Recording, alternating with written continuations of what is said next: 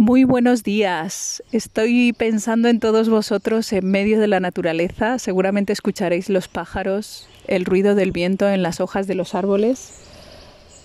Mi cuerpo me pedía naturaleza. Hoy domingo estoy en un paseo matinal precioso muy cerca de mi casa. Hay un río, escucho los árboles, las flores, veo las flores, las mariposas, los pájaros y, quería reflexionar un poco en voz alta con todos vosotros sobre la importancia de, darle a nuestro cuerpo lo que, lo que le agrada para recargar energía, darnos un baño en la bañera con un poco de sal, hacernos un masaje, un automasaje, em, una lectura, tomar el sol, aquello que nos agrada, ¿no?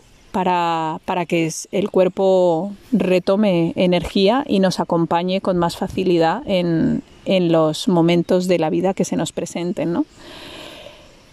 También quería reflexionar sobre la importancia de, de cuidar nuestro espacio eh, primero nuestra casa, eh, que es mi labor ¿no? como consultora de Feng Shui, ayudaros a, ser conscientes de la conexión de vuestra casa con vosotros mismos, vuestra felicidad, vuestra, eh, vuestra vida y también por extensión cuidar la naturaleza, ¿no? Cuidar los lugares a los que vamos a, pasear, a tomar aire, intentar no dejar suciedad por en medio y, conectarnos con la energía de los seres vivos que afrontan todo porque están presentes en su momento presente, no se comparan, no se enjuician con respecto al árbol de al lado, a la mariposa de al lado, al pájaro de al lado, simplemente fluyen, siguen su energía y evolucionan y crecen. De hecho, ahora mismo estoy al lado de un pequeño árbol que está precioso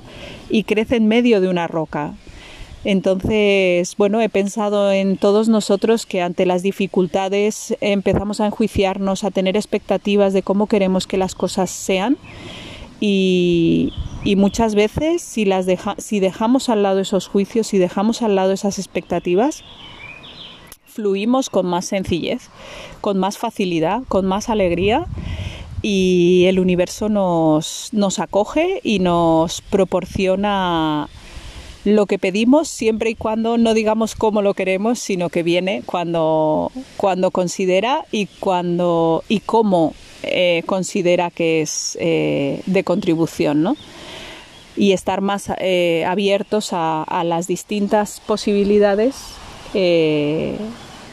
sin expectativas y sin poner el quiero el coche rojo de tal marca, ¿no? Bueno, es una reflexión de domingo, espero que os contribuya. Ya sabéis quién soy, soy Sara Bernal, eh, de Sara Be Happy. Me tenéis en Facebook, me tenéis en Instagram y, y os agradecería que compartierais este audio si creéis que alguien le puede colaborar porque esa es mi misión de vida, compartir lo que a mí me sirve para crecer y, vivir mejor con las personas a las que les pueda contribuir.